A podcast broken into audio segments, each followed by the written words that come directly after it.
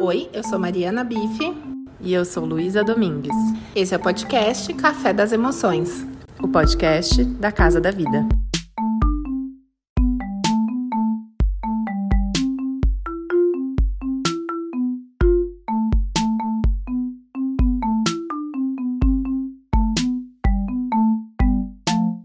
Boa noite, pessoal. Eu e a Aline estamos aqui para falar de ansiedade com vocês, esse tema tão falado. E vamos apresentar um pouquinho, né? Nossa carinha nova aqui, né, Aline? A sua não tanto, né? Você está participando de mais projetos aqui. É, recentemente participei, né, da Semana do Equilíbrio Emocional Infantil, então tive um pouquinho mais presente nos últimos dias, né? Mas vamos lá. Legal. É, bom, então eu sou Amanda, também participo da rede de psicólogas da Casa da Vida, sou gestalt terapeuta na minha abordagem humanista. E, e tô com a casa atendendo adultos e adolescentes. E é isso, gente. E aí, Aline, vai se apresentar também? Vou, né? Para quem ainda não me conhece, então eu sou a Aline, sou psicóloga da rede também. É, eu acho que uma informação interessante, né, Amanda, é colocar você está em Pira e eu não, né? Estou numa cidade próxima de Piracicaba. É, se chama Torrinha, então eu brinco, é interior do interior.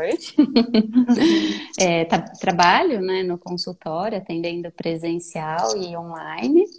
É, e aí vim né, trazer aqui um pouquinho contribuições em relação né, à perspectiva da psicanálise, então eu acho que vai ser é, uma troca bem gostosa, né, desse intercâmbio entre as abordagens, para a gente poder olhar um pouco sobre esse tema, né? Uhum. Exato. E a gente vai falar então um pouquinho sobre esse diálogo com a ansiedade. A ansiedade é uma emoção, né, e tão dita hoje, é, muitas vezes vista como algo não muito bom, como algo que atrapalha. Mas a gente vai bater um papo aqui, né, Aline, para falar que não só isso, mas essa emoção ela tem uma função também no nosso organismo, uma função de defesa, de repente, de preparo. E a gente fica aqui aberta, abertas, né, para vocês irem colocando as dúvidas aí de vocês, irem interagindo com a gente, né, Aline? A gente gosta. E no final também a gente vai gravar a live para quem não conseguir acompanhar nesse momento, né? Uhum. Então vamos começar a falar aí, Aline, do que, que é ansiedade? O que você acha? Vamos, né? É, boa noite para quem está chegando, a Júlia aqui, né, colocou. É, eu acho que quando, quando você fala, né, Amanda, dessa questão da. Até quando a gente estava pensando no título, né, a gente tinha pensado alguma coisa assim, ah, essa vilã, será, né, algo nesse sentido. Pra, porque talvez vem sobrecarregado, né, dessa ideia muito pejorativa do quanto que a ansiedade atrapalha, né, uhum. o quanto que a ansiedade é, é uma emoção que pode ser, como a gente, né, é, costuma trazer, as pessoas dividem entre boas e ruins, então estaria no pacote das ruins. E a gente vai aprendendo que não, né? Todas as emoções, né? É, elas são importantes e a ansiedade é uma delas também, porque evolutivamente é, ela nos prepara para algo. Então, de alguma maneira lá atrás, quando o nosso modo de vida era algo, né, muito mais é, da maneira como era, né? Socialmente, você tinha que sair para caçar e fazer todo aquele movimento, né? Preparava o ser humano para lutar ou fugir, né? Então tem essa, essa, esse teor de defesa como você traz, né? Uhum. Mas a gente sabe que não é só isso, né? Em relação à ansiedade, que é um pouquinho do que a gente vai trazer para desmistificar também, né? Por que, que a ansiedade é algo importante de ser sentido, uhum. né?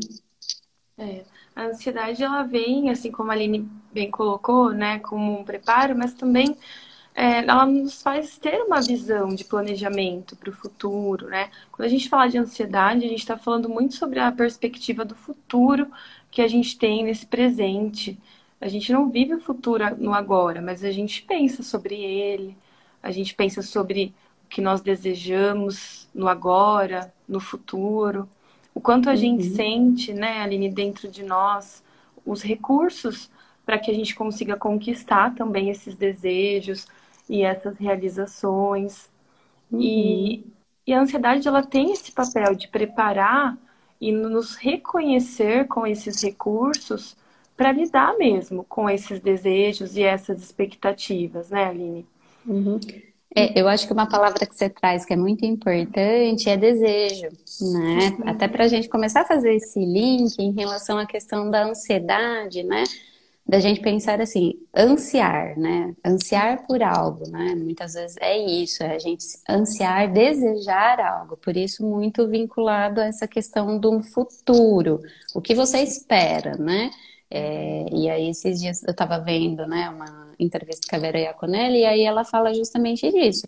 Não tem como nós estarmos vivos e não estarmos ansiosos. Então, muitas vezes o que a gente chega, né, ouvindo, né, as pessoas trazem no consultório, elas chegam dizendo como que elas fazem para lidar com essa ansiedade para acabar e não sentir mais isso né? Então, logo de início, é uma questão de que, assim, a ansiedade, ela não vai embora, né? Assim como outras emoções, a gente vai sentir ao longo de toda a nossa vida. Mas, como é que a gente aprende a lidar, né, com essa ansiedade que está, de alguma maneira, se tornando disfuncional pelas mudanças que têm ocorrido na forma como a gente está se estruturando como sociedade, porque a gente não está mais lá naquele naquele momento onde a gente tem que sair, lutar ou fugir, né? A gente tem um estilo de vida que hoje a gente não se depara com grandes perigos, né, iminentes que colocam a nossa vida em risco e que daí, né, ligariam esse sinal de alerta. Então, como que, né, é, a, fica tênue essa linha entre né, a ansiedade, que ela é produtiva, que faz a gente se preparar para o futuro, de uma maneira saudável, tem, então tendo esse mínimo de planejamento, né, que é importante, e a gente vai falar um pouquinho depois dessa questão da previsibilidade, mas que não faça com que a gente fique só lá, né, porque esse lá, né, é lá, ele vai chegar, mas que é, vai se tornar o presente. Então, se a gente não vive o hoje, né? A gente vai tendo um pouco dessa sensação dessa vida não muito vivida, né? Passou, nossa, já passou e eu nem percebi, né? Então eu não sei, eu fico pensando muito assim. É, às vezes eu faço a comparação de quando eu era criança. Uhum. Ah, vamos para a praia. Então, assim, parecia que demorava muito tempo uhum. para chegar o tempo de ir para a praia. Ou já vamos para a praia em dezembro, né? Ou, por exemplo, ah, foi o Réveillon. Parece que piscou, estamos no meio do ano. Então, o que que dessa organização, né, até enquanto sociedade, também está influenciando para que a ansiedade se torne disfuncional, né? Ah, Comece a atrapalhar e perder um pouco dessa função, né, do ansiar algo, do se preparar mas numa medida saudável, né? E às vezes o quanto isso está linkado também, com a Aline, com essa questão da idealização, né? Então, ai, quando eu estiver lá, eu vou poder fazer tal coisa, eu vou ser feliz e tudo mais. E aí o quanto isso tira a presença de quem nós somos e também acaba invalidando esse presente, né? E aí, quando a gente invalida, a gente às vezes tira a nossa força do presente, tira as nossas potencialidades, os nossos, as nossas coisas boas. E aí, como que a gente vai chegar então nesse lá, se esse aqui está fragilizado? É, e com uhum. a ansiedade, às vezes vem um pouco dessa insegurança, né? Mas será que eu vou dar conta mesmo de quando chegar? É, só que essa insegurança, ela também tem uma função, que é reconhecer então as faltas para que a gente consiga então se preparar. Eu e a Aline, a gente estava falando aqui da pandemia, né, Aline, antes de entrar da live, né, o número de casos que vem aumentando. O quanto isso nos deixa também nessa sensação de insegurança, de falta de controle, mas o quanto a gente pode se preparar dentro do que a gente consegue controlar. Então, continuar usando máscara, evitar lugares de aglomeração intensa, enfim, cada um com a sua visão, mas dizendo um pouquinho sobre essa insegurança que acaba rolando, mas com essa função também, né, junto com a ansiedade, né, Aline, o que você acha? Uhum. Sim, mas é, quando você fala da, da, insegurança, eu penso muito nessa questão, né, é, de um se preparar para o futuro, que a gente não sabe muito bem como ele vai ser, né, uhum. então uma grande questão do ser humano é lidar com essa dúvida, né? Do não saber, desse lugar do eu não controlo tudo.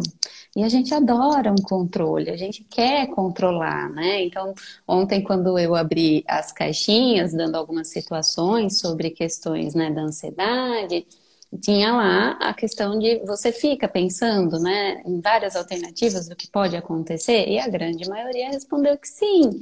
Então, a gente tem esse movimento de achar que a gente também vai conseguir prever tudo e que não vai haver esse espaço para dúvida, né? E a gente não consegue sustentar esse lugar dessa angústia, dessa ansiedade que gera, né, diante desse lugar de não saber, né? Então, assim, é, e quando né, a gente pensou na questão da ansiedade, eu fiquei pensando muito nisso, nas questões muito do social, que era o que a gente estava colocando um pouquinho antes, né, antes de entrar. É, o quanto que socialmente, né, a gente tem que saber tudo, né? Então, uhum. você tem que saber questões sobre maternidade, você tem que saber sobre as questões do seu trabalho, você tem que saber, né, sobre questões de política, você tem que saber. Então, tem essa, essa quase que esse imperativo, né, do ser produtivo, muito produtivo e não ter espaço para o erro em, em muitos âmbitos das nossas vidas, né? Então, por isso que surgem cartilhas e cartilhas do faça assim, faça assado, como se isso fosse possível nesse sentido de para todo mundo esse chegar lá, né, nesse da ideia desse resultado final fosse a mesma coisa, né? E aí muitas vezes as pessoas, né, têm esse, essa idealização, né, que você trouxe de que o chegar lá é ter, né, um emprego estável, é ter dinheiro, né, é poder viajar, é ter saúde, né, né, né, e algumas pessoas chegam mesmo nesse lugar. Porém, quando chegam, se deparam com uma certa angústia, que aí talvez venha, né, tamponada um pouco por essa questão de uma ansiedade por fazer outras coisas, mas que fala desse vazio, né? Desse vazio, desse lugar que sempre vai faltar alguma coisa que vai fazer a gente ansiar por algo, mas que a gente não sabe muito bem que algo é esse. E aí, socialmente, vem e fala assim: ah, esse algo é o iPhone 12. Então, vá lá, hum, trabalhe. Não, tá até desatualizada, né? Acho que tá no 13, Acho 14. que tá no 13, 14, sei lá. Não sei, né?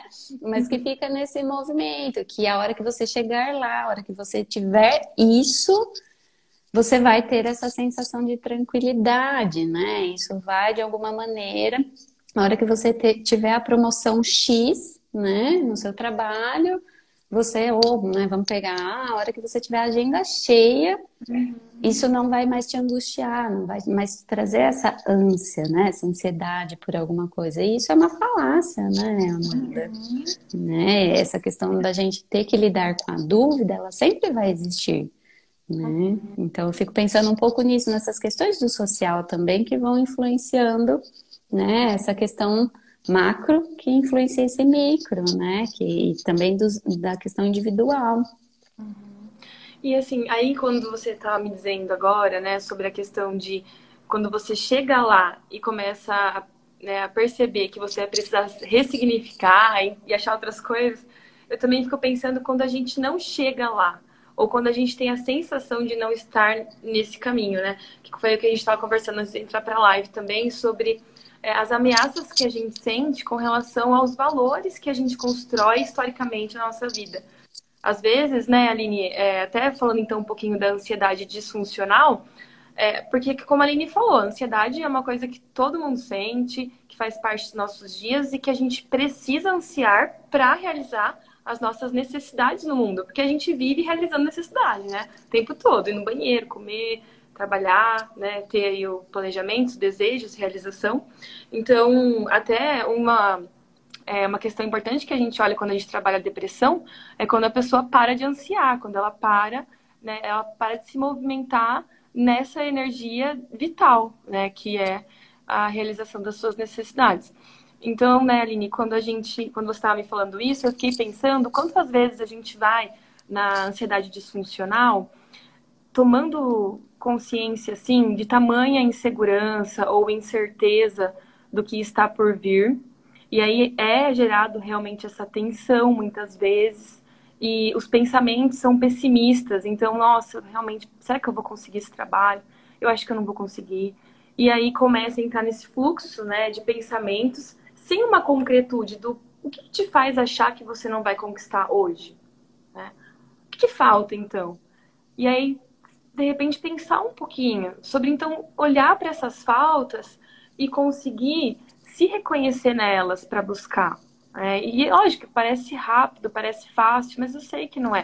Porque a gente vai olhar para as coisas que a gente aprendeu sobre nós ao longo da nossa história. O que, que você aprendeu na sua história que te faz acreditar hoje que você não é capaz? Uhum. Não é, Aline? Uhum. Ou, que, ou é. que isso é grande para você. É, que tem um pouco a ver com o que a Carla trouxe, né? Ela falou que é muito individual esse chegar lá, apesar de ter essas questões, né, do social que influencia, que é exatamente isso, né? Em relação, assim, até no próprio sentir da ansiedade, né? Quem, é, qual é a história dessa pessoa que chega, talvez, no consultório falando que tá tendo crises de ansiedade ou que foi diagnosticada com um transtorno de ansiedade, né?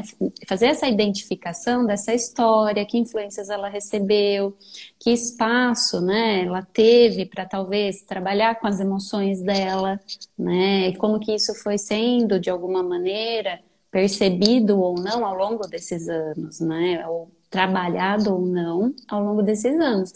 Então eu fico pensando muito que, né, quando talvez as pessoas vêm, né, pensando um pouco, né, interessadas nesse tema, eu acho que muito chama, né, a questão, talvez, de pensar que a gente vai dar aqui uma receita do como vamos lidar com a ansiedade, e não é bem esse o caminho, porque é justamente isso, é muito também do individual que sofre essa influência do social, mas que a gente não pode deixar de ter esse olhar, porque são questões que se cruzam, né, se atravessam, é claro que a gente vai falar algumas possibilidades do que fazer em relação à ansiedade, mas não quer dizer que vai funcionar para todo mundo.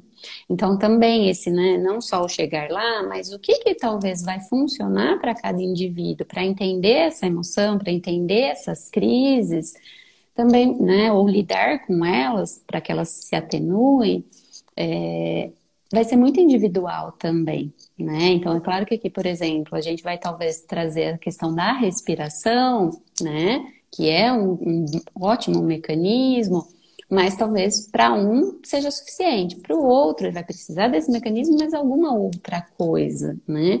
E isso é muito do particular. E aí eu penso que a grande chave, né, seja para ansiedade ou qualquer outra emoção, eu acho que o primeiro passo é a gente reconhecer que a gente está sentindo isso. Exatamente. Né? Porque o, o, grande primeiro passo, porque se você não reconhece que isso existe e que você sente, né, e, e que isso está sendo sentido por você, né, e está tendo um impacto na sua vida, você não aprende a lidar, você não vai buscar recursos, né, seja terapia, seja outros movimentos, né, com outros profissionais no sentido terapêutico, seja qualquer recurso que possa ser válido nesse sentido, você não vai, né? Porque você não está identificando e não está reconhecendo que aquilo existe. E a gente só aprende, né, a lidar com aquilo que a gente reconhece que existe. Então, eu acho que esse é um ponto-chave inicial, né? Mas que realmente não tem esse siga o caminho aqui que você vai aprender a lidar com a sua, ansiedade.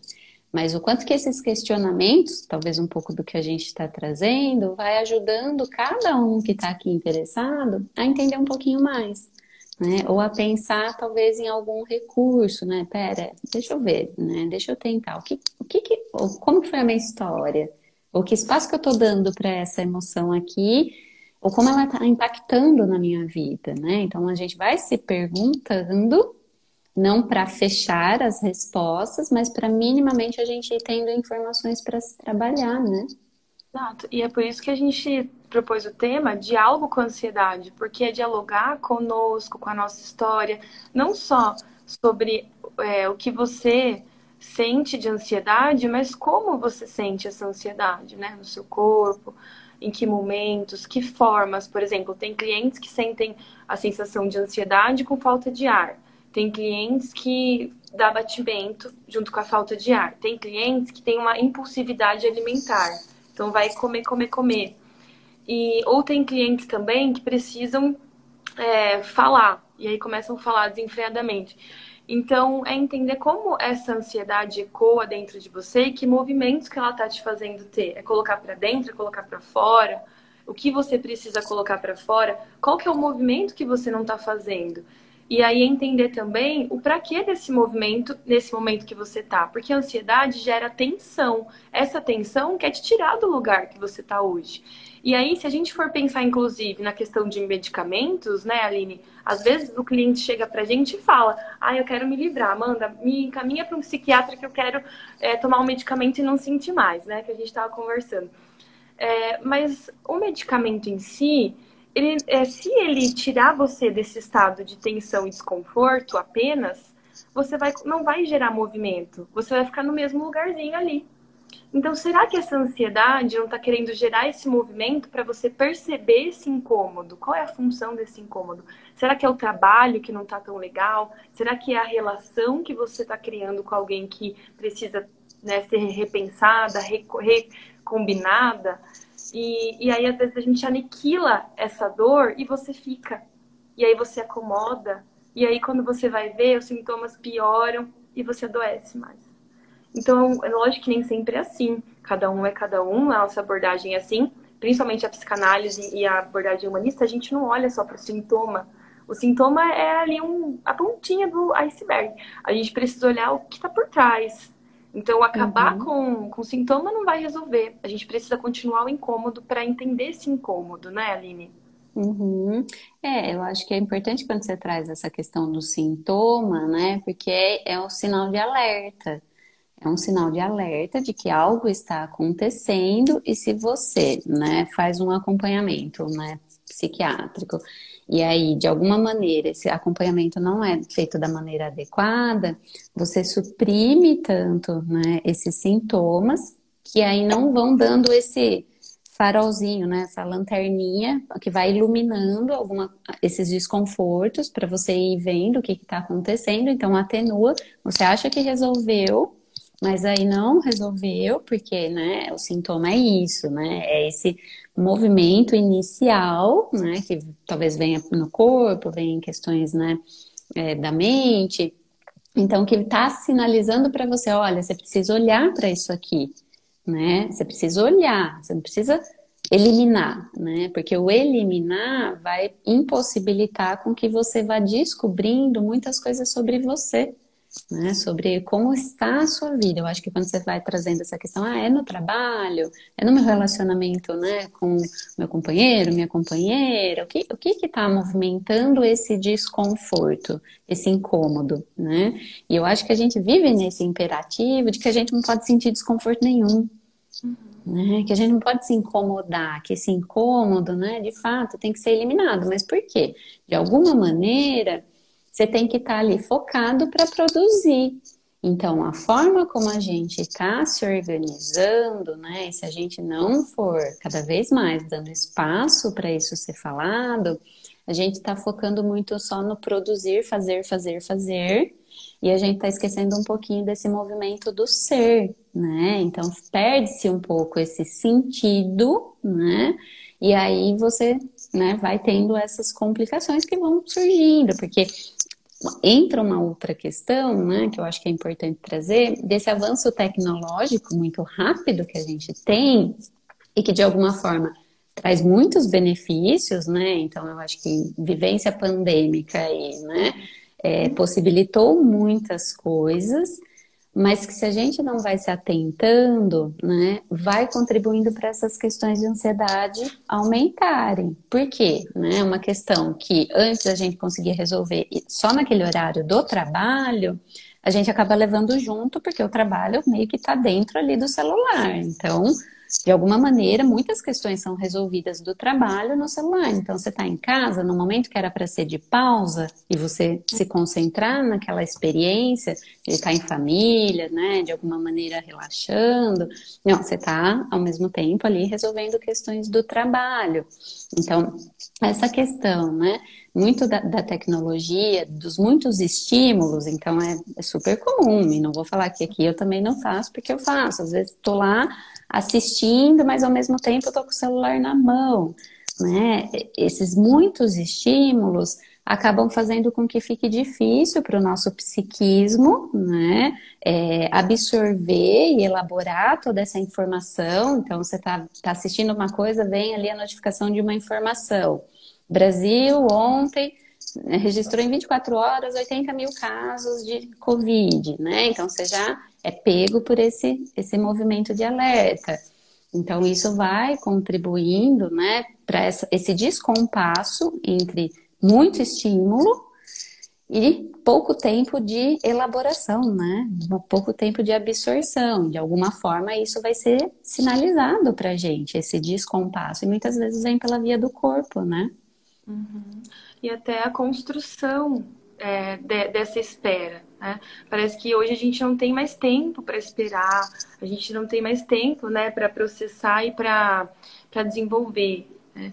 Então é isso, o tempo todo ali no celular, essa produtividade alta. Eu escuto muito meus clientes, ah, mano, eu não consigo ficar na TV porque eu tô assistindo série, não é produtiva, eu prefiro ler um livro. Então não lê nenhum livro mais para lazer, lê o livro só para o fato do conhecimento.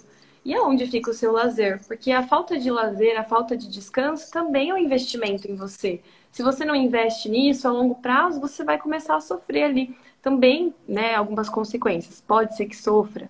Então é, é entender um pouquinho do para quê, aonde que você quer ir.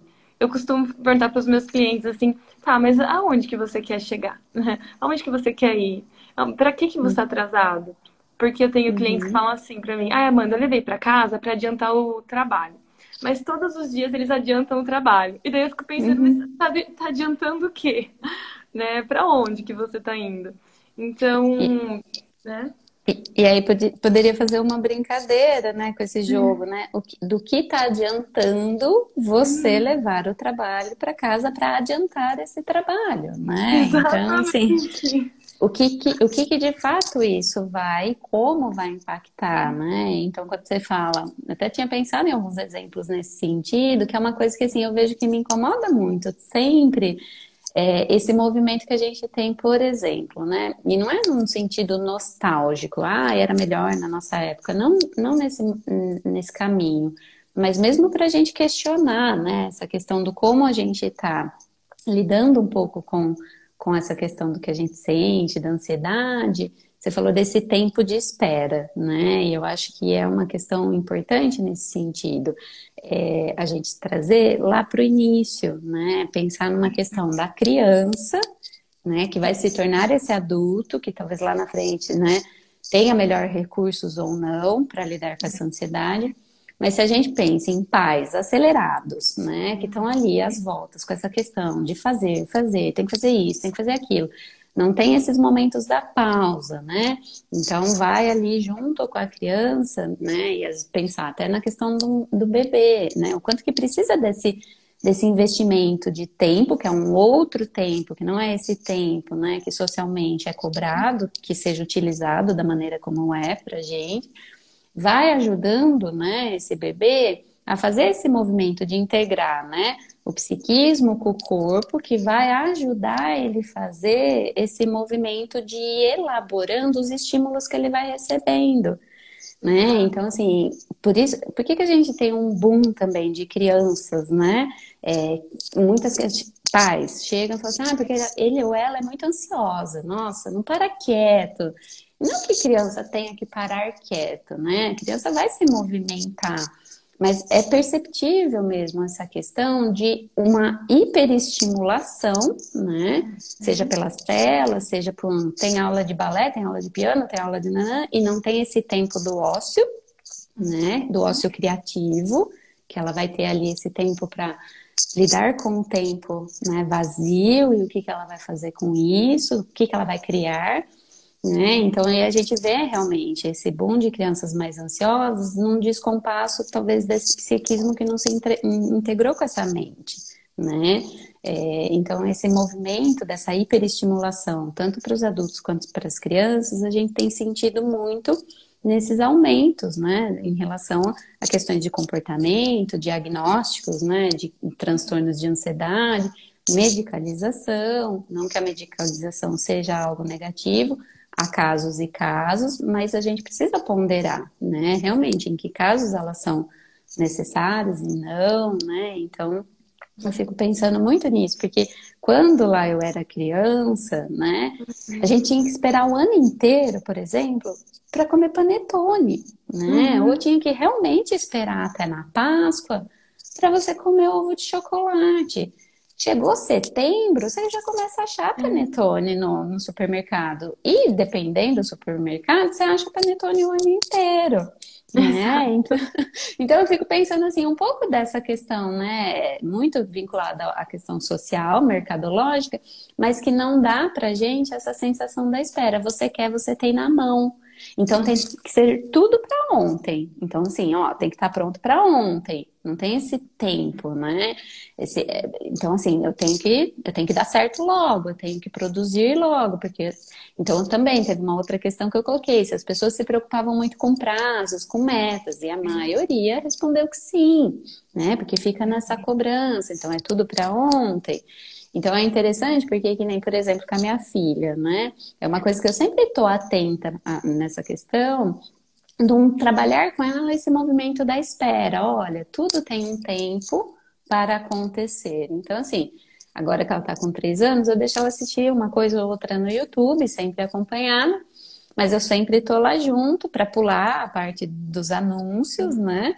É, e viu ali, acompanhar o que ela está assistindo. Mas às vezes ela vira para mim e fala assim: eu não gostei desse, muda. Eu falo, ai, filha, não, agora vamos esperar acabar esse e depois a gente escolhe outro, né? Porque ela sabe que dá para mudar. E se eu ficar mudando ali o tempo todo, né? Como que eu posso ir trabalhando com ela? Ali eu vejo uma oportunidade. Filha, vamos esperar esse acabar, né? Pra gente poder ver o outro. Ou, por exemplo, agora ela tá toda animada que ela vai ter a festinha junina, e aí ela queria comer cachorro quente e tal, e ela veio toda animada. Faz dias que ela tá falando desse cachorro quente. E eu fiquei naquele movimento, poxa, eu poderia ir lá no mercado, comprar e fazer para ela. Mas nesse movimento de ficar com essa ansiedade gostosa, né? Que uhum. cria essa expectativa. Ai, que legal, eu sei que vai ter um dia que eu vou lá, vai ser a festa junina, eu vou comer cachorro quente. Então eu vou trabalhando com ela, né? Olha que legal, tá quase chegando o dia que você vai. Né? Então, assim, é, esse movimento que a gente pode, se a gente não está atento, a gente deixa escapar, mas que vai sendo muitas vezes construído lá desde a infância né? Então, a gente tem que estar atento a esses movimentos, né, Amanda? Eu fico pensando muito nisso, o quanto que a gente já não tem mais esse tempo de espera. Se você quer panetone, você tem panetone inteiro. Você quer ovo de Páscoa? No carnaval já está lá disponível, né? Então, uhum. nem acabou uma data, já está ali disponível para você. Então, chega, por exemplo, na Páscoa, ah, sei lá, você já comeu ao longo do mês, sei lá, dois ovos de Páscoa. Não tem mais aquela graça também, né, da uhum. espera, né? E assim, né, estranho seria se as crianças não fossem assim, ansiosas, né, pensando na, na situação que vivem, né? Essa referência dos pais, às vezes, com muitas atividades, com uma rotina muito extensa de trabalho, e aí como não ser, né? Como não achar que o, que o tempo precisa ser ocupado? Ocupado uhum. com atividades produtivas, porque você pode ocupar o seu tempo com descanso, você pode ocupar o seu tempo com é, olhar, contemplar alguma coisa. E o quanto hoje, né, às vezes também isso é visto como preguiça, como é, enfim, uma pessoa preguiçosa, pessoa que descansa, pessoa que dorme um pouquinho mais. É lógico, dentro aí de cada né, história. Mas é entender também como a gente aprende as coisas e significa essas coisas. Porque essas coisas que a gente vai significando ao longo da nossa história vai criando né, idealizações e acabam sendo muitas vezes disfuncionais mesmo. Então, até que ponto trabalhar nesse desse nível é saudável e é sustentável? Talvez por um período de tempo você precise realmente ficar focado em muitas atividades por uma questão pessoal, um desejo, um plano. Mas o quanto você sustenta isso e coloca isso para o outro, para o seu filho, por exemplo? Então, e até como você falou da infância, né? A gente percebe que principalmente o que falta às vezes, a falta de. Ah, eu não gosto da palavra repertório, mas a, a falta de coisa aqui dentro para você se sentir de repente mais seguro. Recursos. Né? Recursos, pode ser. É, para você se sentir mais seguro e lidar com essa tensão da ansiedade, vem da confiança, vem da flexibilidade para você justamente ficar na angústia de não saber tudo, de precisar se readaptar, de precisar mudar criativamente. Então, quando a gente não sente confiança, quando a gente sente essa rigidez de ter que ser assim, um controle exacerbado, perfeccionismo, parece muito né, que, que a gente fica nesse risco, esse risco eminente de alguma coisa não dar certo e o quanto que a gente pesa esse risco. Por exemplo, ah, o que vai acontecer se a gente for demitido amanhã? Tem vários impactos na nossa vida, mas será que isso, de fato, assim, pensando numa carreira, sei lá, de 10 anos, poderia levar à morte? Não sei, cada história tem uma, mas o quanto de peso que a gente às vezes coloca nessa ideia, né? Eu trabalhei 12 anos em RH, eu tinha muito medo de ser demitida. Eu pensava, nossa, vou ser demitida. Nossa, se eu for demitida, eu tô ferrada. E, e aí, o que, acontece comigo? Eu nunca fui demitida, mas será que se eu fosse demitida, eu ia... onde que eu ia? O que eu achava que ia acontecer comigo? Então, a gente às vezes tem esses uhum. valores que a gente se apega tanto, essas idealizações, esses medos, que nos fazem fazer coisas para manter, de repente, um padrão ou manter uma, uma situação né? E aí, no caso, às vezes a pessoa trabalha demais, né? Fica muito no movimento disfuncional para manter algo por, por medo que alguma coisa ruim aconteça, né? É, Talvez fico... até por ansiedade. É, eu fico pensando também um pouco dessa questão da influência do grupo, né? Porque já que todo mundo trabalha tanto, Imagina o esforço que a gente tem que fazer para ter um estilo de vida diferente, aonde, sei lá, você consiga trabalhar, né, ao invés de, sei lá, 60 horas semanais, você trabalhe 30, né? É meio que esse remar contra a corrente, que também demanda um esforço, mas que também faz você se sentir, né, um estranho no ninho, né? Porque o grupo tá surfando essa onda e eu vou surfar uma outra onda. Então, talvez o quanto que isso vai esbarrando também nessa questão de um autoconhecimento, né, em relação a que estilo de vida você quer ter. E eu acho que não só daí o que o querer, mas também o poder, porque quando você fala, né, na questão é, dessa angústia, né? E ai, se eu for demitida, né? Me lembra muito essa questão. É, não podemos esquecer do, né, do social em que contexto cultural nós estamos. Quero que a gente estava conversando um pouquinho antes da live. Estamos num Brasil, né, 2022, com várias questões, né, aparecendo no âmbito, né, da economia, da política, né, em questões aí da, da, própria interação entre as pessoas, né, então aumento da questão da violência, aumento do desemprego, o que vai gerando para gente um pouco dessa sensação, né, realmente de que a regra, né, está sendo a imprevisibilidade, enquanto que a gente sabe muito bem a função que a previsibilidade mínima tem de nos acalmar e não dar essa sensação de desamparo, que é um pouco disso que você fala da criança, né? Em relação assim, é, quando você fala assim, ah, ter que ser muito assim, né? Tem o seu peso, mas também ser assim também tem esse Sim. peso nessa questão de que a criança também precisa ter essa rotina que pode ter as suas exceções, mas que vai dando para ela esse senso de previsibilidade. Né? Então, por que, que a rotina é muito importante? Né? E aí começa lá desde novo, da infância até para nós adultos. A gente também precisa ter essa rotina, saber mais ou menos o que vai acontecer em cada dia, né? É, para que a gente tenha um pouco esse senso de segurança, né? Que vai atenuar um pouco essa angústia e essa ansiedade que acaba se tornando disfuncional. Então fica um pouco difícil, né? Quando o paciente chega no consultório, a gente não, né? né a gente tem que ter esse olhar desse macro para pensar como que essas vivências sociais, culturais né, em todos esses âmbitos estão impactando, porque essa questão, amanhã, né, sei lá, ontem a gasolina estava 7, amanhã tá 8, né, o valor do litro, a média.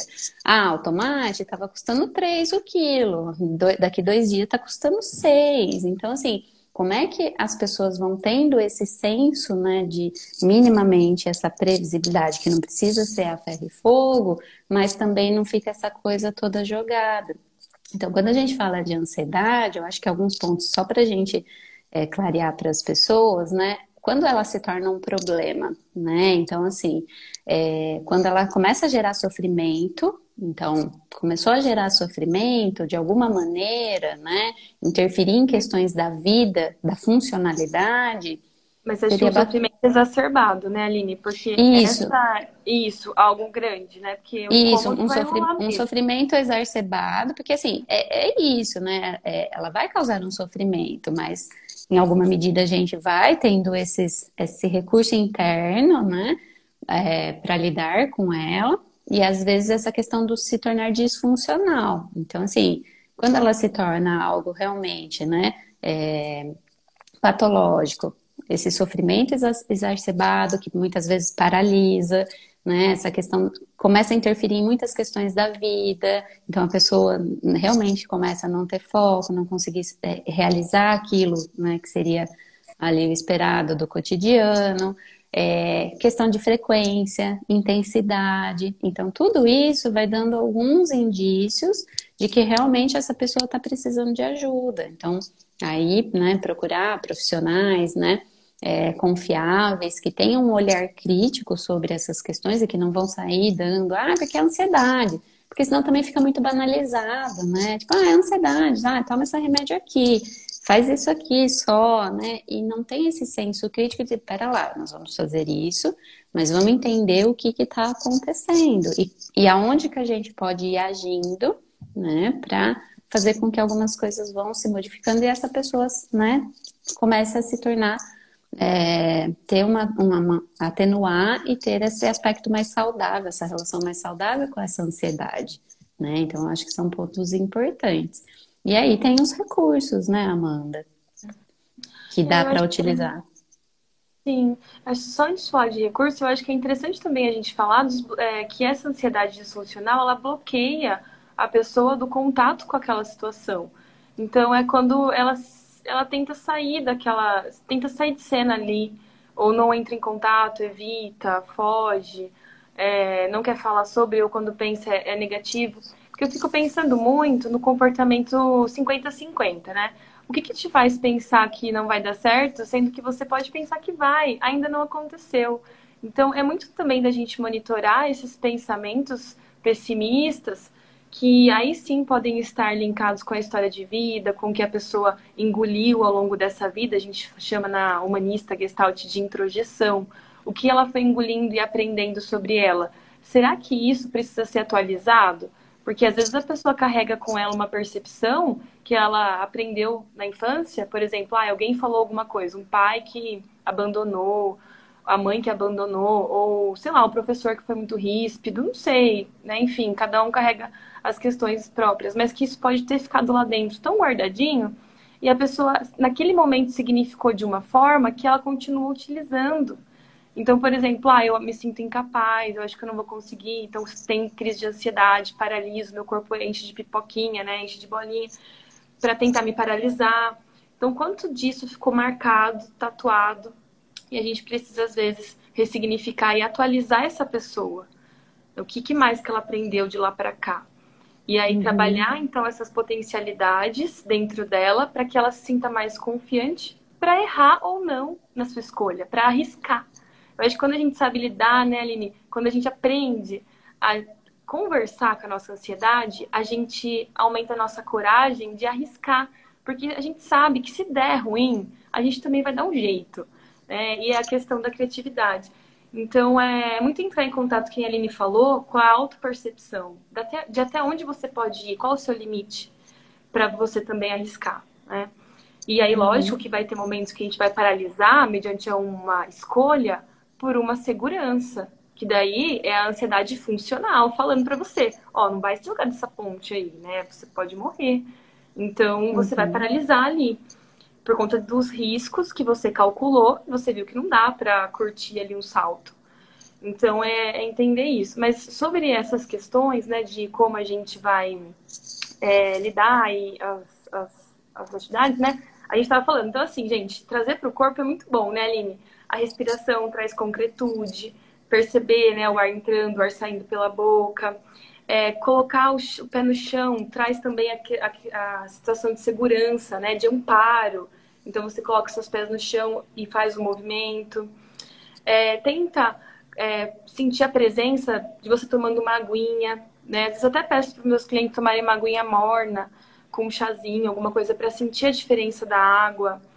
Ou contemplar alguma coisa que você gosta, sabe? Um lugar que você admira, olhar um pouquinho e ficar nessa pausa conversar com alguém que te demonstre afeto, que você sabe que você pode dizer e essa pessoa vai ouvir só, sem julgar. E evitar ficar planejando e querendo resolver naquele momento da crise. Crise de ansiedade, gente, é parar e entrar em contato com você. Não é hora de resolver nada. Se você faz alguma atividade ali, fala alguma coisa, essa impulsividade. Então eu fico me perguntando para que que você vai se colocar né, nessa, dessa forma, né, nessa exposição toda. Você pode ficar um pouquinho com você ali. Então é perceber o seu momento, é se reconhecer naquele momento, né, de precisar parar e olhar para você. Uhum. O que, que, você uhum. acha, Aline? Não, acho que faz super sentido e nesse, nesse aspecto, assim, né? É, a gente achar que tem que resolver algo ali na hora, né? Então, você está falando, até trouxe para. Queria trazer aqui o exemplo que eu comentei com você, né, Amanda? Eu acho que até para desmistificar um pouco essa ideia, né, em relação é, que todos nós vamos sentir e podemos ter em algum momento, né, sensações físicas em relação à ansiedade. Eu estava contando para Amanda que algum tempo atrás, quando eu estava voltando de uma viagem, né, do exterior, é, era voo de volta, é, era para durar oito horas. E aí deu um problema numa peça X é, lá do avião, então a gente ficou dentro do avião, não poderia descer do avião é, enquanto estivesse nessa manutenção. E uma coisa que seria ali mais ou menos em torno de uma hora para ser resolvida acabou durando quatro horas, né? E naquele momento eu tava lá, né, super descontraída, assistindo um filminho no avião. E aí eu fui ouvindo essas informações: olha, ainda não foi resolvido. Olha, o aeroporto fechou. Olha, se não resolver, vocês vão ser realocados para outros hotéis. É, e aí vocês, né? E aí então a gente ia perder voo, ia ser uma maior complicação. E aí eu tava lá naquele, naquele momento, de repente eu fui invadida por uma ideia de estou presa num tubo com mais de 200 pessoas. Então, assim, imediatamente meu coração começou a acelerar, né? Eu comecei a sentir aquela palpitação, eu comecei a suar. Eu identifiquei que eu estava tendo uma crise de ansiedade. E aí, rapidamente pensei, o que, que eu posso fazer aqui, né? Para eu voltar minimamente, né? E lidar com isso que eu tô sentindo no meu corpo. Então, eu tirei o cachecol que eu tava, tirei a jaqueta que eu tava, direcionei ali o ar-condicionado para mim, abaixei, né, um pouco a minha cabeça, porque eu tava sentada, então eu fiz esse movimento. E comecei a trabalhar. Respiração entra, respiração sai. Respiração entra, respiração sai. E acho que eu fiquei ali em torno de uns 10, 15 minutos. Eu fui melhorando, fui me sentindo melhor. Mas nesse tempo eu estava, né, de alguma maneira, já estava visualizando eu indo falar com a moça, porque pelo amor de Deus, me tira daqui, eu preciso sair daqui, porque me deu essa sensação de estar presa, né, quase uma, uma questão claustrofóbica ali. E aí eu fiquei nesse movimento, fui me acalmando. E qual foi o meu passo seguinte? Eu saí da onde eu estava, fui até os meus pais que estavam no mesmo voo e comuniquei, olha, né, aconteceu isso, eu não me senti bem, eu vou pedir para vocês, por favor, de alguma maneira, né, fiquem atentos, porque pode ser que eu me sinta mal novamente. Acabou que a situação se desenrolou, eu continuei trabalhando, voltei para o meu assento, continuei trabalhando a respiração, e aí eu me acalmei, aquilo passou, passou, voltamos, chegamos, tudo bem, mas isso ficou, porque foi uma sensação muito ruim, né? Foi muito angustiante ter esses sintomas, né, dessa crise. E depois eu fui trabalhar aquilo em análise, né? Olha, aconteceu isso e fui pensar sobre, né? Então pensei em questões ali o que que daquela situação fez com que eu me remetesse a uma situação de perigo e talvez acionasse ali uma parte do meu cérebro, onde eu senti que eu precisaria me proteger e de alguma maneira, né, aquilo começou a reverberar no meu corpo. Fui entendendo em relação, vamos observar, né, essa questão, se vai acontecer de novo, em que momentos que vai acontecer, se, né, qual vai ser a intensidade. E aí eu fui trabalhando isso até para ver se em algum momento eu ia precisar, né, de uma intervenção de medicamentos ou não. Então eu acho que contar essa história, por fim, né, eu não tive outras, foi só naquele, naquele episódio. Trabalhei ali algumas questões em relação a mim, do, do que significava, né, essa vivência, essa experiência. É, não precisei entrar com a intervenção, mas de alguma maneira, né, trazer isso para desmistificar um pouco para as pessoas, porque também fica nessa ideia do 880, né? Ou a gente finge que a ansiedade não está ali, desse, nesse nível disfuncional, né? Ou e não, não toma nenhuma providência para cuidar disso, ou qualquer coisa que eu sinta, bom, isso aqui eu já estou né, com um transtorno, eu preciso medicar, eu preciso fazer tal coisa, e também não tem esse tempo de entendimento, né? O que, que foi isso? Né? Foi um, episódio, vai acontecer de novo, não vai? O que está que tá querendo dizer sobre mim? Como, né? O que que faltou? O que que eu, né? O que que eu aprendo com essa situação? Então eu acho bacana essa, esse exemplo nesse sentido de que assim, até para desmistificar um pouco, que aqui duas psicólogas falando sobre ansiedade, como se a gente também soubesse, né?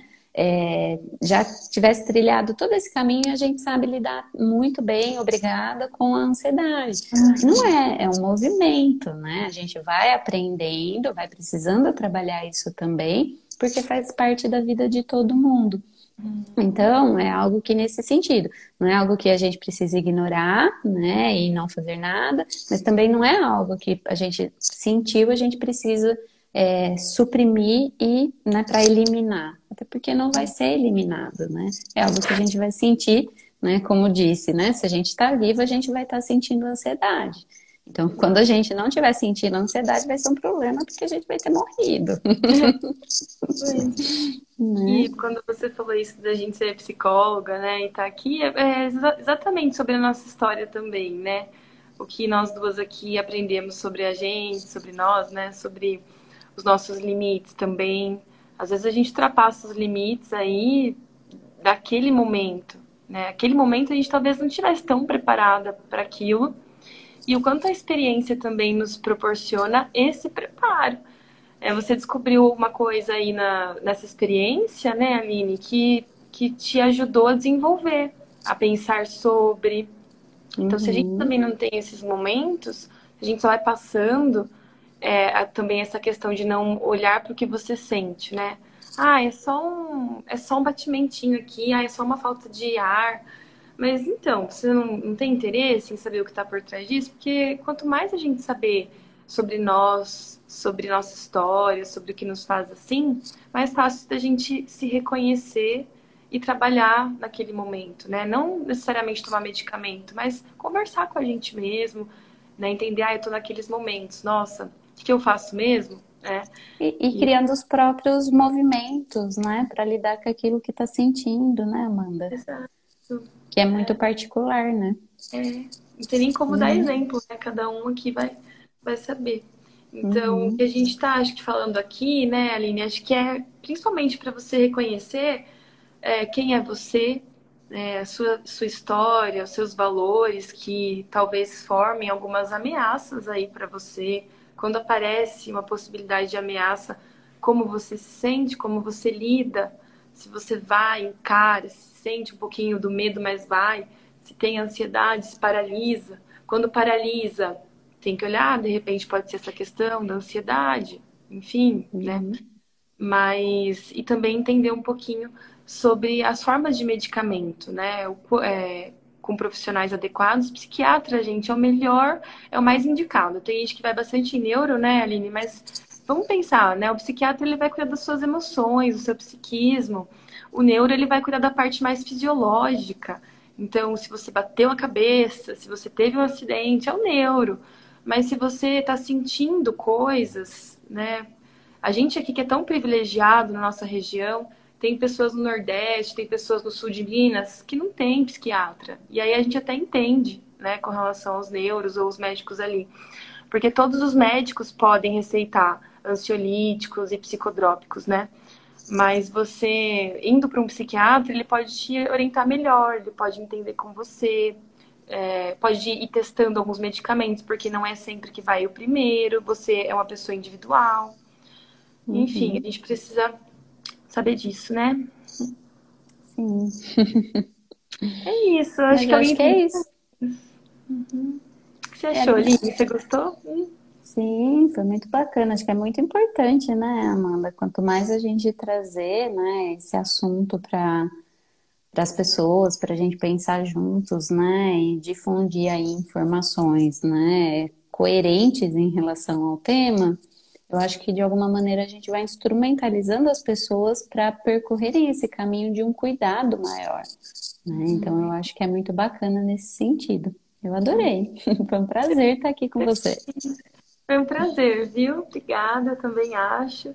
E a gente às vezes escuta tantas coisas sobre ansiedade, né? Tantas pessoas crucificando só e sei lá. Mas é legal entender a função, né, dessa emoção, o que ela também pode nos fazer a, a favor, né, da nossa saúde, no caso do preparo, enfim, da esperança que às vezes ela traz.